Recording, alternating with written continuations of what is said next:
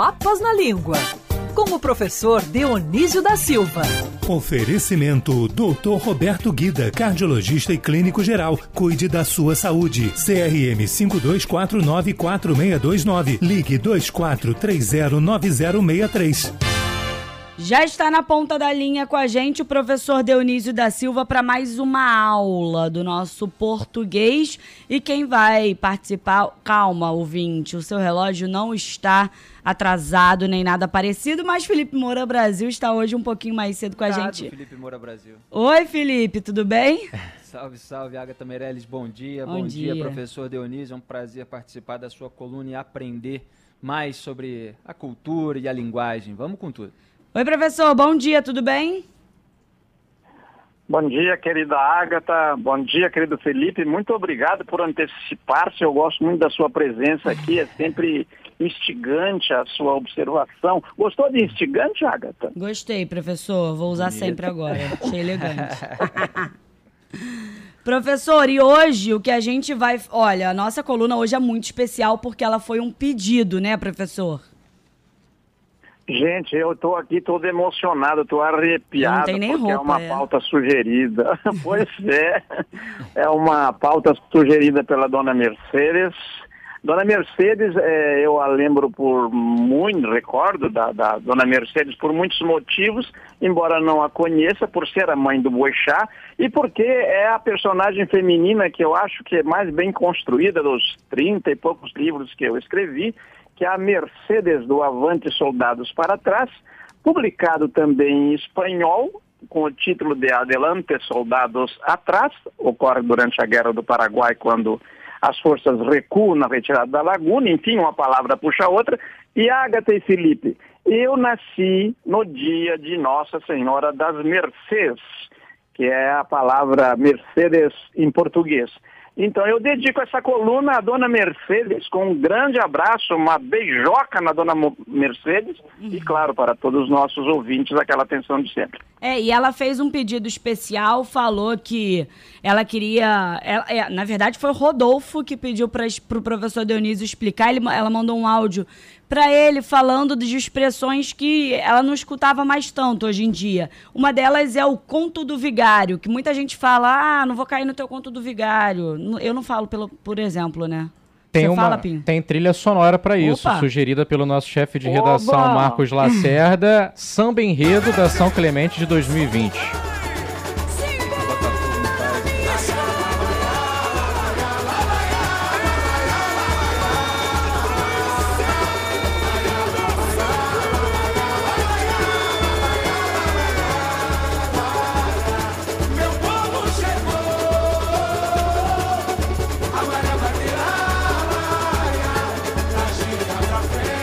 Felipe poderá dizer melhor do que eu que o tema foi o conto do vigário, né, Felipe, desse samba da São Clemente. É, exatamente, o conto do vigário, é verdade. É, eu lembro, eu estava acompanhando o desfile, a São Clemente fez um, um desfile legal com esse tema e está aí para 2022 para homenagear é, o Paulo Gustavo, né, o humorista, a gente entrevistou aqui outro dia o Arlindinho Cruz, filho do Arlindo Cruz, que é um dos compositores do samba da São Clemente. São Clemente vem com tudo por aí. Mas o Marcos Lacerda está muito animado, né, Cristiano Pinto? Tá. tá subindo para a Série A, ele está pedindo até música. Que beleza. É e, professor, explica para gente o conto do vigário. Então, a parte do minifúndio que me cabe aqui é explicar o conto do vigário. Conto é uma palavra que já foi muito pronunciada no Brasil, agora é mais, é mais raramente, né? Um conto quer dizer mil coisas. Então, é um conto de réis, por exemplo, eram mil réis. Se fez muito negócio com, este, com esta quantia, tantos contos de réis.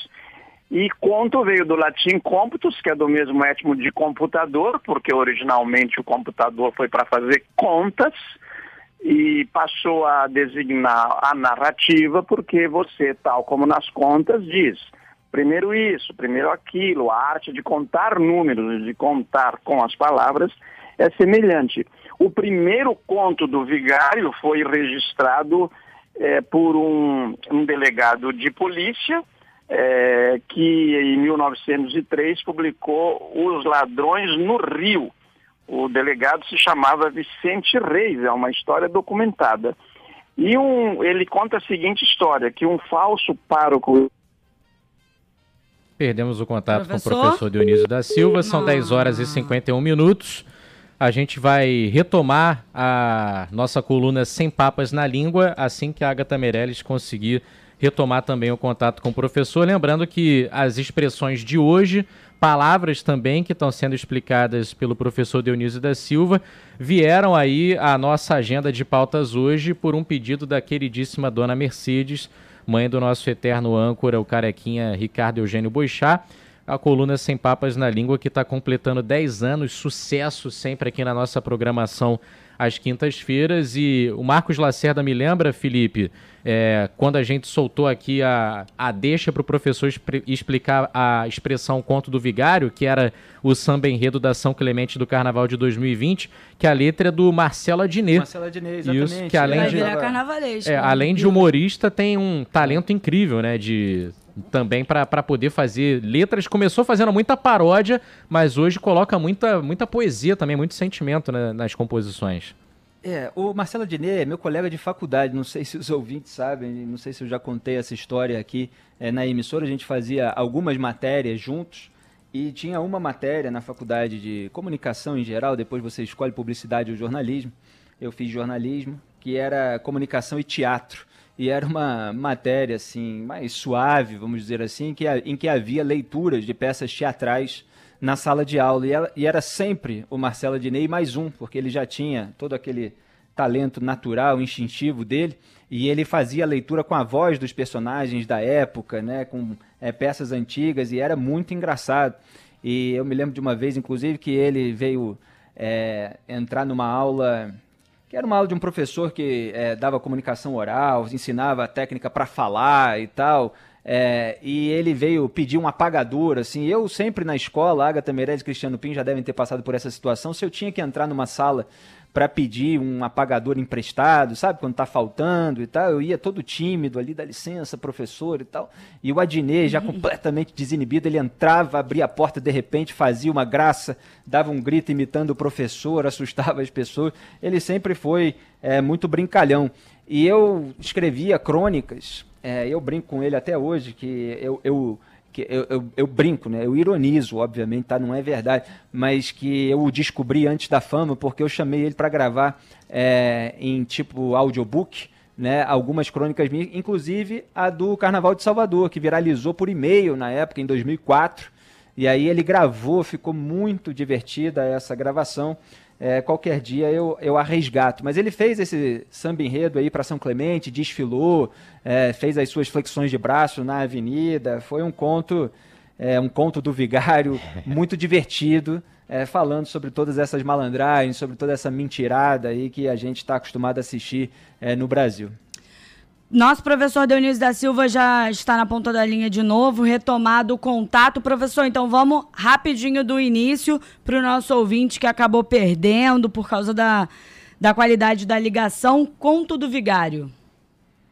O conto do Vigário, como eu estava dizendo, é uma, uma trapaça, não é? Porque a palavra vigário tem vários significados. Pode ser o padre que está lá de vigário, quer dizer, no lugar de outro, vigário quer dizer vice, e pode ser também o vigarista. O conto do vigário, o primeiro registrado, pode ser conferido num livro que eu consultei lá no Gabinete Português de Leitura, que é Os Contos e os Vigários, uma história da trapaça no Brasil, e lá está registrado que um delegado de polícia, o livro também achei lá, esse outro livro, de um delegado de polícia chamado Vicente Reis, publicou um livro, Os Ladrões no Rio, em 1903. E ele conta a seguinte historinha. É, um falso pároco espanhol envia ao brasileiro, um brasileiro chamado José Martins Barbosa, que morava em Lorena, no interior de São Paulo, uma série de cartas. E ele conta que um coronel do exército espanhol, ele dá nome, Eduardo Martinez Castellano, por perseguição de inimigos, ele foi condenado à morte. E quando ele estava sendo ouvido em, em confissão pelo vigário, ele segredou ao tal vigário que deixou uma herança, na época, de 2 milhões de 450 mil pesetas para uma órfã chamada Luísa, que tinha 13 anos. Olha só, Felipe, vou retribuindo aí ao Cristiano Pinho que me substituiu aí, foi meu vigário, isto é, foi meu vice enquanto eu estava fora do ar, né? Então, como o brasileiro foi a pessoa de melhor índole que ele conheceu na sua estada no Brasil, ele pede ao vigário que localize esta pessoa e confie a fortuna para a filha. Aliás, ele confia para essa pessoa a fortuna e a filha, para ele criar, de 13 anos. O dinheiro está, porém, no fundo falso de uma mala embargada judicialmente. E para retirá-la, aí é que vem a trapaça, aí é que vem o golpe. Para retirar esta mala é necessário pagar as custas do processo. Olha, o conto de, do Vigário deu, foi tema de muitos escritores, foi também do Fernando Pessoa, e o Fernando Pessoa diz que a origem é outra, que é o nome de um português chamado Manuel Pérez Vigário. Então, segundo Fernando Pessoa, este, este vigário aí da, da história, da expressão conto do vigário, é o sobrenome de uma pessoa. E daí o Dias Júnior, que é um professor da Unicamp, e o doutorado dele é, é sobre essas é, em história, ele diz o seguinte: não é necessário que o Manuel Pérez Vigário tenha existido ou feito o que lhe é atribuído. Basta que o xiste tenha caído no gosto popular. As pessoas é, ficam é, repetindo isso, usando como comparação. E para concluir este conto do Vigário aqui, eu queria, eu queria lembrar que um professor da USP, lá do doutorado da USP, o Francisco de Oliveira Bueno, que tem um grande dicionário etimológico da língua portuguesa, ele diz que a origem bem pode ser mais difusa ainda, que é aquelas trapaças é, que, os, que os vigários fazem enganando os fiéis. Eu não gostei da explicação, mas ele deu e publicou e está no dicionário. Inclusive, professor, uma, uma coisa que, sei lá, me chamou a atenção é que conto do vigário, diferente de outras expressões que são meio atemporais, conto do vigário a gente não usa mais tanto hoje em dia, né, Pinho? Não, eu pelo menos não me não recordo. Uso, é. Tanto que até quando a gente fez a menção aí ao, ao samba da, da São Clemente, é, e faz aí até uma justificativa, porque samba enredo geralmente resgata coisas do passado, né? Mas na na própria música brasileira hoje você não ouve tanto. Aqui na nossa live, nosso ouvinte que está identificado como Netero da Trupe Fantasma lembra de uma música do Charlie Brown Jr., que é Tamo aí na atividade, que fala, não caio no conto do vigário. Mas é uma expressão que caiu em desuso mesmo. É, mas professor, é. diga. Sim, não, não, por favor, Agatha. Não, professor, pode complementar. Eu ia puxar não, outra. Eu só queria hum. dizer, eu só queria dizer, Agatha, que as expressões vão e vêm, às vezes, mas o Brasil é tão grande, tão diverso, tão múltiplo, não é que uma expressão que não está em voga numa região, às vezes está em outra, e às vezes algumas tomam conta do país, mas outras ficam lá na, na região onde, onde nasceram e são ditas, né? Daqui a pouco Agora, ela volta à cena. É. Professor, deixa eu puxar essa, Agatha, porque claro. eu acho que eu falei disso aqui exatamente nesse programa. Quando a gente estava tratando de golpistas. Foi, a dona, Mercedes, a dona Mercedes te cita no áudio, Felipe. Ela fala ah, que você legal. que usou a expressão no dia que ela estava escutando. Exatamente, eu usei essa expressão, é, eu já vou citá-la, mas só para lembrar o contexto, é um desses golpistas aí que oferecem é, pequenos lucros que vão sendo dados aos seus clientes até que os clientes investem mais dinheiro e aí eles fogem com aquela dinheirada toda é, e o cliente fica a ver navios, né? Que aliás é uma outra expressão. Mas a expressão Muito que eu estava usando é. né, Felipe? Verdade. É, é, a expressão que eu estava usando é quando a esmola é demais, o santo desconfia. Você tem uma origem para essa expressão também, professor? E pera, ah, Felipe, Felipe, professor, por favor. Por, professor e Felipe, hoje a gente está musical, então separou também, porque além da expressão, o professor vai falar sobre a palavra esmola, que está dentro dessa expressão, e aí a gente lembrou uma que, principalmente nossos ouvintes aí dos anos 90, anos 2000, vão lembrar também a Giovana Quebian, já está com ela na agulha.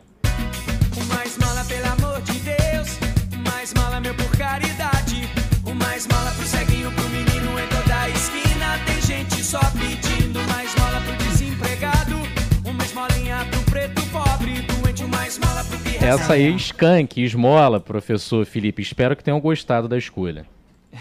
Ah, muito boa a dieta musical aí do Cristiano, que é pagão, não é? Cristiano pagão. Mas é, o Cristiano nós temos que levar para a mesa de um bar para ele pagar algum trago, né, Felipe? Olha, é. a esmola, a palavra esmola veio do grego elemocine e quer dizer justamente isso que a musiquinha aí que o que o, que o Cristiano nos, no, nos forneceu é, falava de caridade, compaixão, piedade. Ela passou a designar aquilo que nós damos a outra pessoa por, por, por esses nobres motivos para ajudar, não é? Mas é muito interessante, já que Dona Mercedes está nos ouvindo, que o espanhol manteve a ordem das sílabas no grego e diz limosna. Ele pegou o grego, a mesma fonte grega, elemocine, e, e, fez a palavra limosna. Mas o português alterou a ordem das sílabas e diz esmola. É, e essa palavra, a curiosidade, eu dizia quando preparava a pauta com a Ágata, é que Elemocine está ali escondidinho na palavra Pantaleão, que é o nome de um santo. Pant, todo mundo, que tem, que tem piedade, compaixão com todo mundo, Pantaleão. E numa pauta que outro dia é, vamos tratar, des, passou a designar também a calça comprida, a pantalona. O Étimo está lá nessa, fez uma longa viagem. Eu queria lembrar aqui uma outra historinha. Posso? Dá tempo? Claro, claro professor. Ah, ah, não, é porque realmente essa dessa historinha eu acho que os ouvintes vão gostar, porque eles gostam mais, não é só da origem, né? é, o que, que é a, a, a, as historinhas que vão acontecendo nesta viagem das palavras de outras línguas para o português. O grego era a língua do comércio no século I de nossa era. É, Jesus, os evangelhos estão escritos em grego, originalmente escritos em grego, embora tenham sido falados em aramaico, é, mas foram e, e também com certas partes em latim, mas antes de vir para o latim e para o português, foram originalmente escritos em grego. E esmola, no grego, é, é, é óbolos. E tem, e tem elemocine, que já é o, o moderno, é o ato de dar esmola, mas aquela esmola, aquele donativo que você dá lá, que vai, depois explicaremos no final disto, que, que deu a expressão que o Felipe trouxe, quando a esmola é demais, o santo desconfia, ele designava esse óbolos uma moedinha pontuda. Não era redonda a moeda, era pontuda, é, em grego, obolos. E, e obolos em grego é espeto. E por isso que dava nome a essa moedinha, porque era uma das dez divisões da dracma. E, e então era uma moedinha realmente de pouco valor. E sendo uma coisa muito necessária, o espeto, o abolós, era também um bem em garantia. Fica aí com esse espeto penhorado. E é do mesmo étimo de, de obolós, aliás, já que nós estamos aqui nesta viagem, da palavra obelisco, como os gregos chamaram, os romanos também, as primeiras, aquelas pedras pontudas de granito e mármore, que eram monumentos eh, que eles trouxeram do Antigo Egito. E essa moedinha, o obolós, que deu óbolo em português, era posta debaixo da língua do cadáver para que ele pagasse a passagem do barqueiro Caronte no outro mundo. O Caronte era aquele barqueiro que levava as almas para o outro lado do rio Estige, onde ficavam os lugares que, onde eles iam ficar lá, aqueles lugares que eles caberiam na eternidade. Havia os campos elíseos e os infernos. Não era um lugar de fogo nem de sofrimento, os infernos pagãos eram múltiplos, tinham várias divisões. Então, se a alma não tivesse essa moedinha debaixo da língua, ela se, não tivesse essa moedinha, aliás, que teria, que teria sido posta debaixo da língua do cadáver, ela se tornava uma alma perdida e ficava vagando ali pelas margens daquele rio famoso sem dinheiro para pagar a passagem. Ficava realmente uma alma penada. E nessas famosas parábolas, e perdemos ah, de novo o contato com o professor Dionísio da Silva. Na hora do clímax da história, queria tá, saber é suspense, é suspense. o que, que ia acontecer, para onde que essas almas iam se não chegasse a esmolinha ali para salvá-las, quem sabe, pagar ali a, a tarifa, o pedágio no, não sei, no meio do caminho para onde elas estavam indo, mas... Mas, Pinho, teve, teve um ouvinte, voltando para a expressão anterior rapidinho, que resumiu bem o conto do vigário do século XXI, né? É, falou que, pai Felipe, disse que o conto do vigário hoje, no, no nosso popular aqui do Rio de Janeiro, é o famoso caô. É. caô, é verdade. É, caô, é. é sabe, verdade. Sabe esse caô pra lá? É, e tem, vai, tem vários sambas sobre caô, né? Tem o candidato caô caô. Bezerra, é, né? E, e, é. Ah, não, essa é do Rapa, né? Candidato Caô Caô é do Rapa. E nosso professor Fala. Dionísio da Silva já está de volta. Professor, o Pinho tá muito não, curioso. É mesmo. Acho que o Rapa fez é, uma, uma regravação. É. O Pinho tá muito é. curioso, é, pô, né, professor, Pinho? quero saber para onde iam essas almas penadas, então. pois é, vamos esperar que o leilão da 5G resulte numa telefonia melhor, né? Porque essa que temos, eu vou te contar, é do Peru. É, essa alma penada que não tinha a moedinha para pagar o barqueiro Caronte ficava é, vagando, perdida ali na margem do rio. E no terreno religioso deu essa expressão é, da, da esmola, quando a esmola é demais, o santo desconfia, porque o fariseu, nas várias parábolas, quando o fariseu vai dar moedas, vai dar a sua esmola lá no templo, ele dá um monte de dracmas e faz tilintar para saber que todo mundo está dando. Então ele faz por vaidade, por orgulho, e aquilo representa pouco. Daí Jesus faz a seguinte comparação: bom mesmo é, o, a verdadeira esmola é o óbolo, a menor moeda que uma viúva dá, porque para ela aquilo é muito dinheiro, por pouco que seja, para ela representa muito mais do que aquelas dezenas de moedas que o fariseu fez tilintar lá.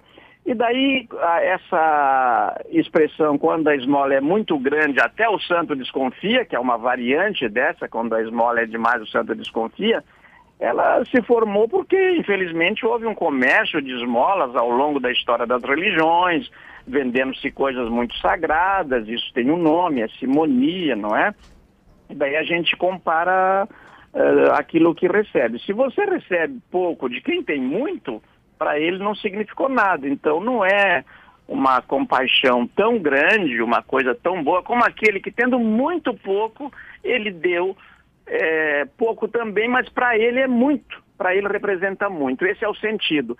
E se, se alguém foi lá dar uma grande esmola para um santo, viu, Felipe? Aí que vem o cerne da explicação, é porque ele quer algum favor da igreja. Então até o vigário fica desconfiado, o povo fica desconfiado e até o santo. Tem umas caricaturas incríveis sobre isso na internet, a gente acha, né? O santo assim com o ovo, com o olho comprido para cima do cara que está dando a, a, a, a esmola, né? Eu sou uma pessoa desconfiada, então assim, é, eu desconfio Precisa de nem ser demais Não esmola, precisa né? nem ser muita esmola, professor. Qualquer cinco Pode centavos uma- eu tô assim, mas tá me Isso. dando isso por quê? O que, que você vai querer em troca? Eu sempre acho. Ofereceu a. Ó, pode Ao passar na tempo- minha frente aqui na fila do mercado. A Agatha já fala, por quê? Por que, É. que você quer que eu passe na sua frente? É desconfiada, mas vive sabe- pedindo um pix, né, Cristiano Pires? É. Não, mas se Qualquer estiver coisa, disponível, um gente, se que estiver eu sobrando no- com vocês, pode transferir. Ô, Agatha, você sabe que personagens, amigos, sobretudo, os mais próximos, são personagens para mim, né? Eu tenho um personagem no meu romance Stefan Zweig Deve Morrer, que se chama Jeremias o Desconfiado. Ele desconfia de tudo, de tudo. E desconfiança é uma coisa saudável, porque daí você vai pesquisar Isso. ver o que, que é mesmo o sentimento daquela pessoa, a, a intenção, aquilo que ela fez, né? Ah, isso me lembra até uma outra expressão que pode ser tema para uma próxima edição aqui do Sem Papas na Língua, que é um olho no padre e o outro na missa, né? Que é uma que a gente usa também para falar de pessoas desconfiadas. Direto. É, Profe... Quando você. É, o, o Agatha, você já vai se despedir de mim, mas eu queria dizer assim, quando você está no meio de moças bonitas, você tem um olho numa moça e na outra também, não é? é verdade. Aliás, Hum, Fala, Felipe.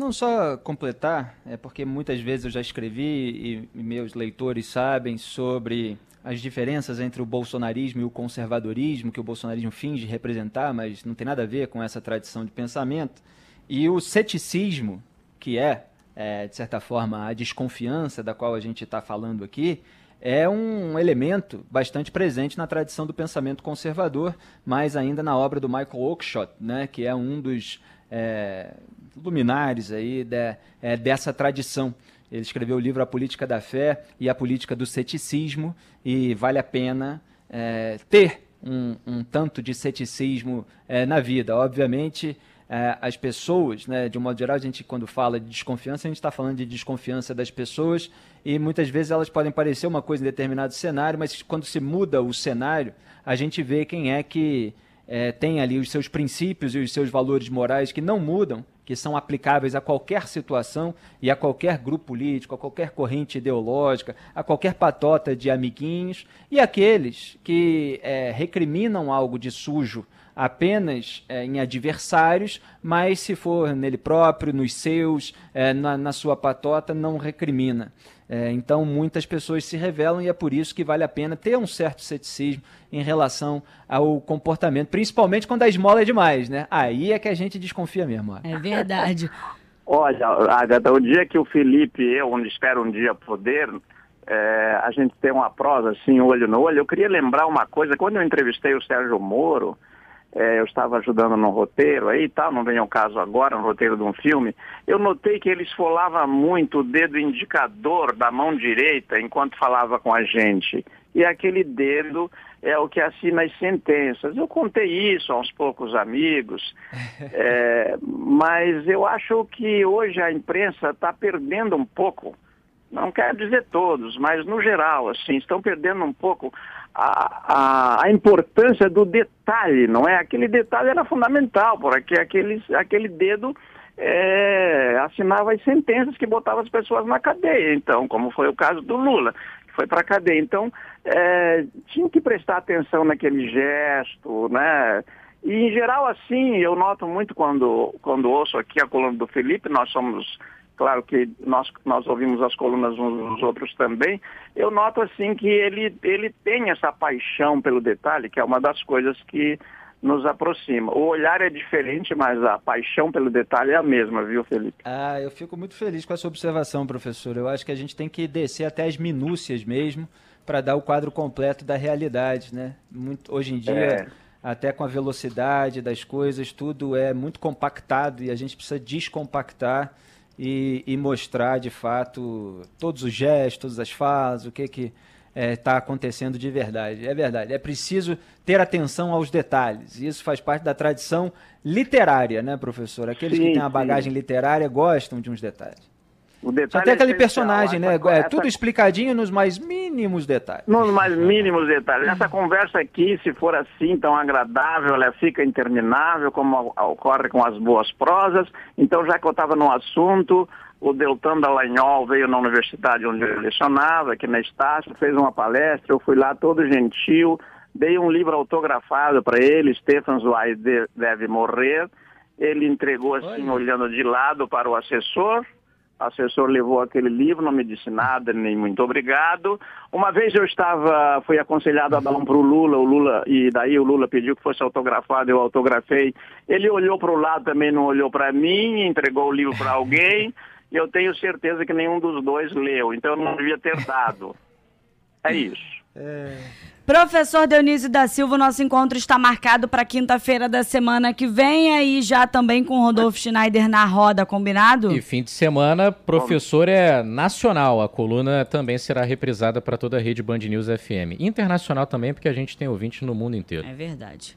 Claro, eu quero, deixar, eu quero me despedir de vocês, deixando um grande beijo para Gabriela Morgado, porque ela fez uma bela matéria lá na praia, no Filosofia na Praia, quando lá celebramos os 10 anos da coluna na Band News. Sábado, né, professor? Dia 6. Sábado, desculpe, sábado, é dia 6, foi lá. E a Gabriela Morgado fez uma matéria realmente daquelas que a gente olha e diz, puxa, essa menina vai longe, viu? Vai, tá aqui um escutando o senhor da, da nossa redação e chegou feliz da vida, contando um monte de história. Vale até a pena destacar que isso marcou a volta do Filosofia da, na Praia, né, professor? Lá no quiosque no Leme, então Fica aí o convite também para os nossos ouvintes aos sábados passarem por lá, que é bem legal a roda de debate. Professor é Agatha, com, com, perdão de estender um pouquinho, mas, professor, o senhor citou Stefan Zweig, né, que tem aquele nome difícil de falar, que é o autor Zweig, austríaco, é. né? É, eu fiz um romance sobre ele, está publicado é. também em Portugal, na Itália. Aí ele é o seguinte, Felipe, ele dizem que o casal se matou ali é. em Petrópolis, no uhum. Carnaval de 42, mas eu fiz um romance mostrando com vários indícios, pelos detalhes, que eles foram executados. Olha, professor, eu, vou, eu preciso ler esse seu livro. Eu sou um fã é, desse autor austríaco que escreveu duas bio, biografias que eu, que eu adoro. É, uma do Michel de Montaigne, que é um grande autor, o autor dos, de Os Ensaios, é, um ensaísta francês extraordinário. Outra é, é, por outro lado, de um político que é tido como aquele que vai com, com o bando, né, que é o Joseph Fouché. É, e eu já até escrevi Sim. um artigo contrastando o que o, o, o, o, autor austríaco, que tem esse nome difícil, Stefan Zweig, é, falou a respeito é, de cada um. Ele que fugiu do nazismo e veio parar em Petrópolis, na região serrana do Rio de Janeiro. É um autor com uma história Sim. extraordinária, eu só chamei a atenção para quem sabe outro dia a gente abordar esse assunto com mais detalhes, professor. Tá bem, vamos, vamos sim, com muito gosto, porque é um romance que eu, eu, eu, ele tem também uma biografia fantástica da Maria Stuart, né? Ele é, aliás, da Antonieta, é, enfim, ele tem uma obra tão vasta, era um dos escritores mais importantes do mundo quando foi executado Exato. aqui, segundo o meu ponto de vista, em Petrópolis. Maravilha. E autor da célebre frase Brasil, país do futuro, né? Futuro que nunca chega. Isso, é. Já pensou alguém se suicidar no, no que ele achou que era o país do futuro? Começou a primeira contradição, né? É, vamos em frente. Mais que estourados, um beijo, professor. Valeu, professor. Tchau, queridas. Manda embora, Agatha. Todo mundo aí. É, um beijo. Um beijo.